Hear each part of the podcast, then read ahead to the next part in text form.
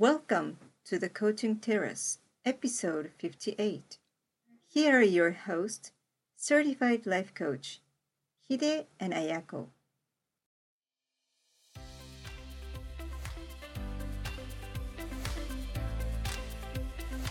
皆さんこんにちはライフコーチのヒデとアヤコが毎週月曜日にお送りするコーチングテラス人生の舵を取る旅に出たあなたの毎日は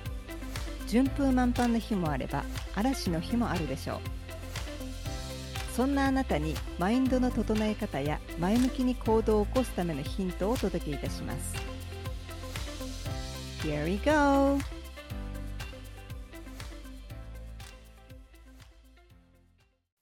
皆さんこんにちは。こんにちは。あやこさん。はい今日久々に千葉昨日から千葉に帰ってきたんですけれどはい。今日成田空港に行ってきたんですね。何しに行ったんですか？あのこれから自分がやりたいと思っているその事業のためにええ。その外国人に突撃インタビューしてきましてそのインバウンド旅行者向けにインタビューをちょっとしてきたんですね。やっぱ最初なかなか声かけられなくてどう切り出したらいいかなと思ったんですけれど今日の目的は一人でもいいから声かけてやってみるっていうところを設定してたんですけど。でどうでしたか？無事に2組インタビューさせてもらうことできました。ちょっと言うは何しに日本へみたいな感じで。ヒデさんが聞いた内容聞かない方がいいんですか？ちょうど秘密で。秘密だ。わかりました。はい、はい。結構だから声かけ勇気いるわっていう。でもあのずっと恥はかき捨て恥はかき捨てって言いながら突撃してみました。やっぱりねやらないとねそこをクリアしない限りははい。前に進めないですからね、はいじゃあ今日は2回だったけどはい、次回はねもまあ、5人か10人ぐらいいけたら嬉しいなと思ってます。うぜひまたその報告をしてください。ありがとうございます。っていうところの今日のお話でした皆さんもあの外国人に話しかけたいときはぜひ成田空港へ行ってみてください。はい。はい。はいでは今日のお題に行きましょうか。お願いします。本日はズバリこのポッドキャストを聞いていただいているリスナーの皆さんのみならずに全ての人にライフコーチが必要かどうかについてコーチヒデさんと話し合いたいと思います。よよろしいですか？ヒデさん。よろしくお願いいたします。ではまずコーチである私たちのコーチング経験をお話ししてその上でライフコーチは必要かについて話していくことにしますね。はい。では早速ヒデさんにお伺いします、えーヒデさんは今までコーチングを提供するって側じゃなくてコーチにコーチしていただいた経験ってどれくらいあるか。あとまあその期間とか回数ですね。あと何かあった時のみコーチングをお願いしているかそれとも何にもなくても継続して受けているかとか同じコーチにお願いしているかちょっと質問が多すぎですね それぞれお聞かせいただけますか？はい。これまで、えっと、3人のコーチにコーチングを、まあ、メインに依頼してきたんですけれど、はい私自身としてはその困った時にだったりとか悩みに直面した時に相談できる相手としてこれまではコーチングを利用してました。で個人的にまあ3人受けてきたんですけれどそれで大事なのはやっぱり相性かなって思ってましてやっぱり自分にとって信頼できるコーチ何でも打ち明けられるコーチにたどり着けることがポイントかなというふうには思ってます。ですのでまあ私としてもやっぱ複数のコーチに、まあ、毎回依頼してやるっていうよりはこの人だなって思ったらもうそれ以降は特定のコーチに相談を持ちかけることが多いというか、まあ、そういうふうにやっております。ただ最初の時点ではどのコーチが自分に合うかっていうのは分からないので、まあ、そういう意味で何回か試してみてじゃあこのコーチにお願いしようっていうスタンスで今のコーチに決めたのではいなので、まあ、他の人の評判も大事はあるんですけれどやっぱり自分の素直な気持ちすなわちこの人なら安心して話ができそうだなとか包み隠さずに自分をさらけ出せそうだなという部分が一番大事な気がしております。そうですね相性って大事ですよねはい。であと私たちのそのコーチの立場からするとあのねクライアントさんってやっぱり不安だと思うのでやっぱりそうねこう今あるね例えばポッドキャストでもそうですしブログでもそうでしょうし SNS 使ってでもいいので私たちってこういう人なんだよっていうことを常に知っていただいた方が皆さんのハードルもこちらのハードルも低くなるっていうのではい。あのどんどんねこちらもお伝えできることはお伝えしていくっていうスタンスでいったらさらに皆さんもねより気楽にちょっと試していただけるかなと思いますね。そうですね。なんか親しみやすさとかっていうのはやっぱり結構重要になってくるのかなと思いますね。そうですね文章で読んでるとあこの人なんかいいなと思っても私たちの話聞いてちょっと何この話し方とかねあるかもしれない そう思われたショックなんですけど。はい。そうですねだからもうクライアントさんが直感でこの人にこの人が自分で会うって理由で決めていただくのはもちろん大切なんですけどまあ同時にもしこの人会わないなとかなんか嫌だなっていうとかね引っかかりがあるっていうのは、やっぱりその自分の今の価値観とか思い込みっていうのがいろいろ出てきたりするのでちょっと少しそういう感じがあったらほんのちょっとでいいんで振り返っていただく時間を持っていただくと新たなこう気づきっていうのがねある機会でもあるのでぜひやっていただきたいと思いますね。なるほど。確かに、まあそういったい何が嫌だなとか、ここがちょっと受け入れられなさそうだなっていう、まあどういったところが自分が嫌に思うかっていうのを知るいい機会にはなりますよね。そうですね。なるほど。あやこさんのコーチングを受けた経験はいかがですか？受けた経験は今から3年ぐらい前からずっとコーチングを受け続けてててそれではい。初めの2年間ぐらいは、えっ、と属していた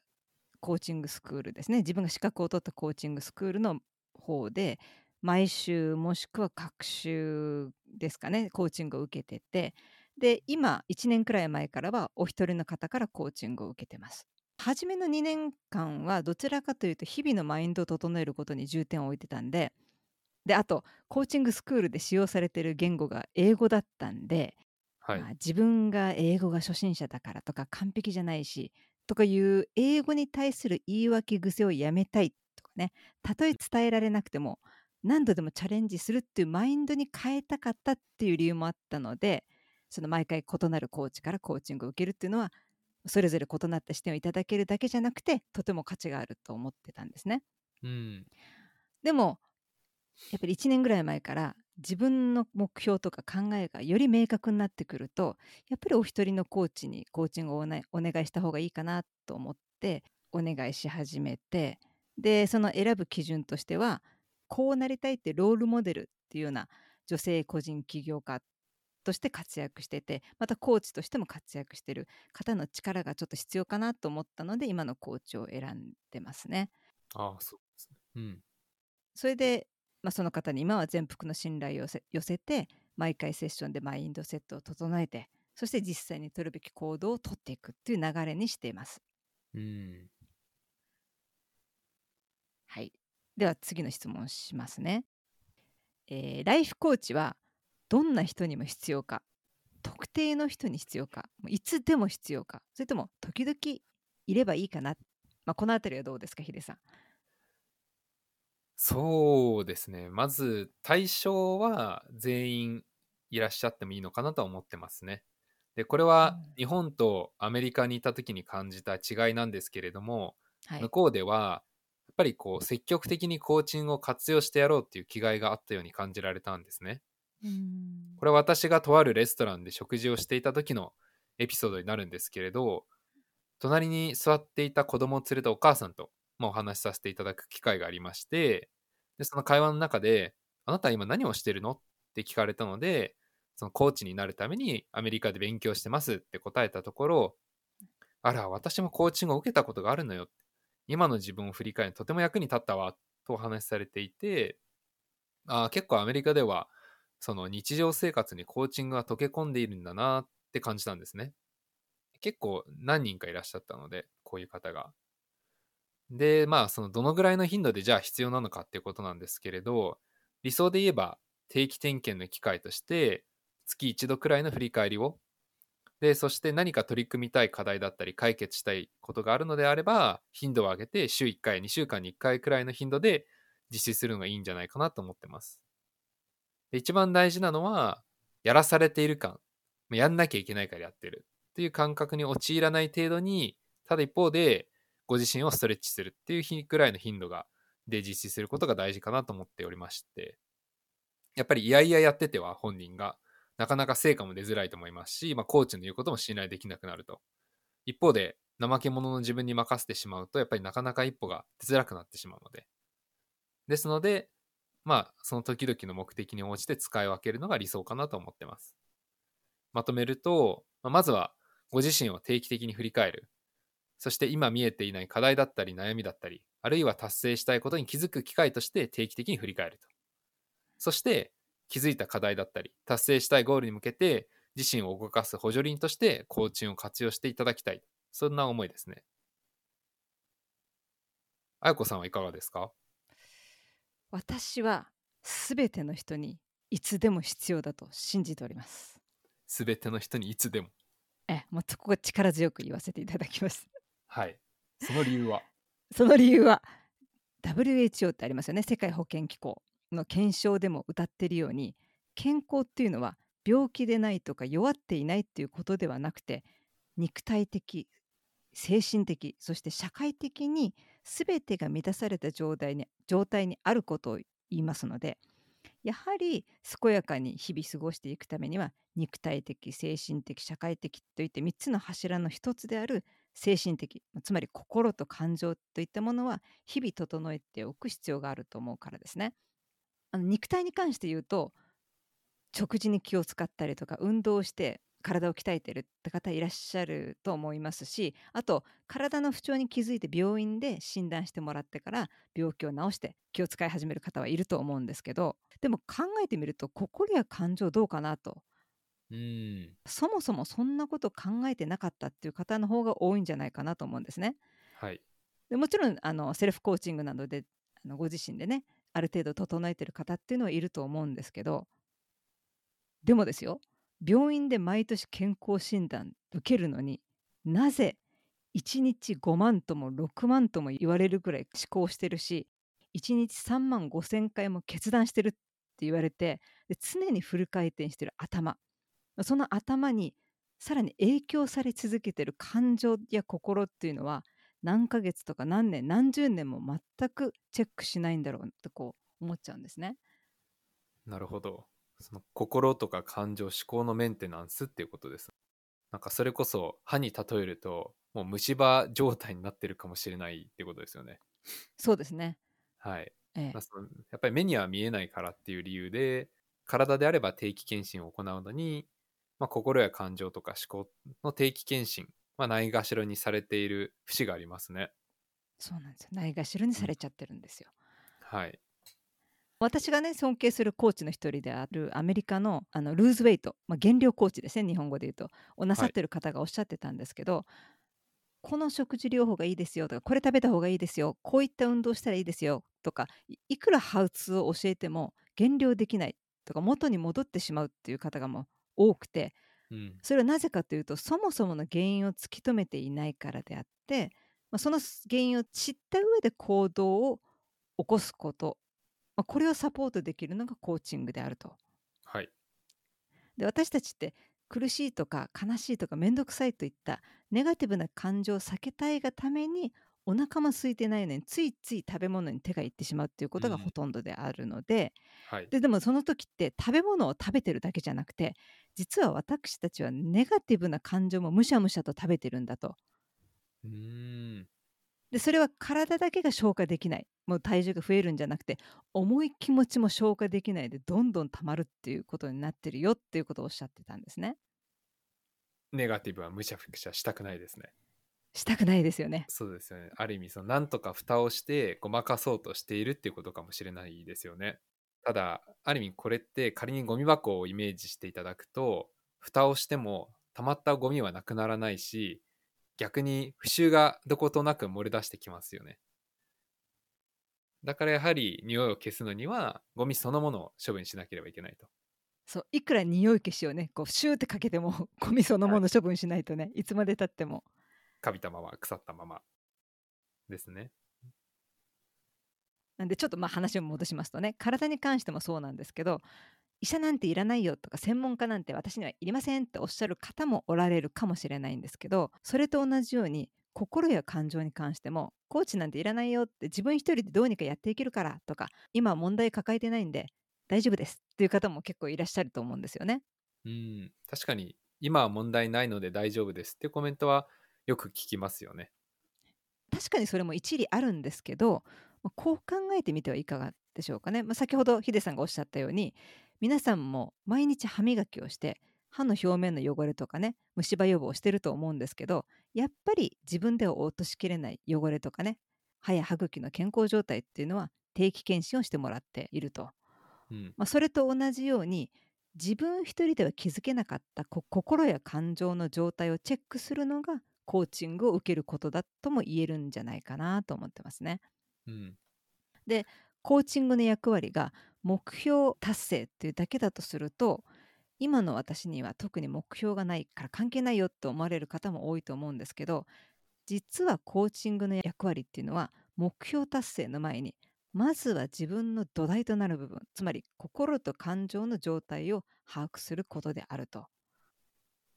コーチングっていうのはさらに目標達成を目指す人にそれぞれに対して必要なプロセスをお伝えできたりクライアントさん自身の思い込みから解放するお手伝いができるんですね。うんクライアントさんって結構今の環境とか状況周りの人たちを変えないと問題は解決できないと思ってることが結構あるんですけどうん、実はちょっと視点を変えてみるとかそういうことだけで解決できてしまうっていうことがいかに多いかっていうことに驚く方がいらっしゃるんですね。なので私コーチ綾子としてはちょっとすっきりするためにマッサージに行ってくるわっていうような、まあ、体のメンテナンスをするのと同じようにちょっとコーチングしてくるわとこう皆さんが気楽にコーチングを日常生活に取り入れてより健やかな毎日を送っていただくのが理想なんですね。うん、なるほど。まあその感情とか思考の定期メンテナンスっていうところとあともう一つやっぱりお話もされてたんですけど大きいのは自分一人ではなかなか気づけない心とか感情の状態っていう気づけてない気づきを、まあ、コーチングを通じて得られるとまあ今の時点ではもしかしたらいやもう今は問題ありません大丈夫ですってお答えしてるかもしれないんですけどそれもしかしたら気づいてないだけであって、まあ、そこに気づきを促すっていうのがコーチングなのかなっていうふうにも感じてますね。なので、そのコーチングが日常的なものになる、まあ、あるいはその人生を伴走してくれるパートナーが見つかった状態っていうのは、そういった常に日々困ったことがあればそれを解決できる。で、それを自分が後押しできる。そしてより良い生活へっていうところで、こういいサイクルができて、とても明るい未来が待ってるんじゃないかなっていう気はしますね。ということで本日はライフコーチはどんな人にどんな時に必要かなどをコーチ秀と綾子がそれぞれの見解でお話しいたしました。コーチングを受けてみようかなとか。でもやっぱりコーチングって自分に必要か分かんないんだけどっていう方はぜひぜひ直接コーチ秀と綾子にご連絡ください。ちなみにコーチ綾子のメールアドレスは info アットマークあやこきくち .com info アットマーク ayakokikuchi.com です。60分無料相談もしておりますのでぜひご連絡ください。コーチヒデさんへのお問い合わせは？三宅ウェルネスコーチングのホームページよりぜひよろしくお願いいたします。なんか少し最後のエンディングがラジオっぽくてよかったですね。たまにはこういうふうにねやってみるのもいいですね。そうですね。はい、ということで今日もありがとうございました。はい、ありがとうございました。それでは皆さんいってらっしゃい。いってらっしゃい。本日のエピソードはいかがでしたでしょうか？コーチングテラスでツイッターをやっておりますので当エピソードに関するご感想ご意見および質問事項については「ハッシュタグコーチングテラス」でつぶやいてみてください取り上げてほしいテーマも随時募集しております。ありたい自分は自分で作る。初めの一歩を踏み出そう。See you next time!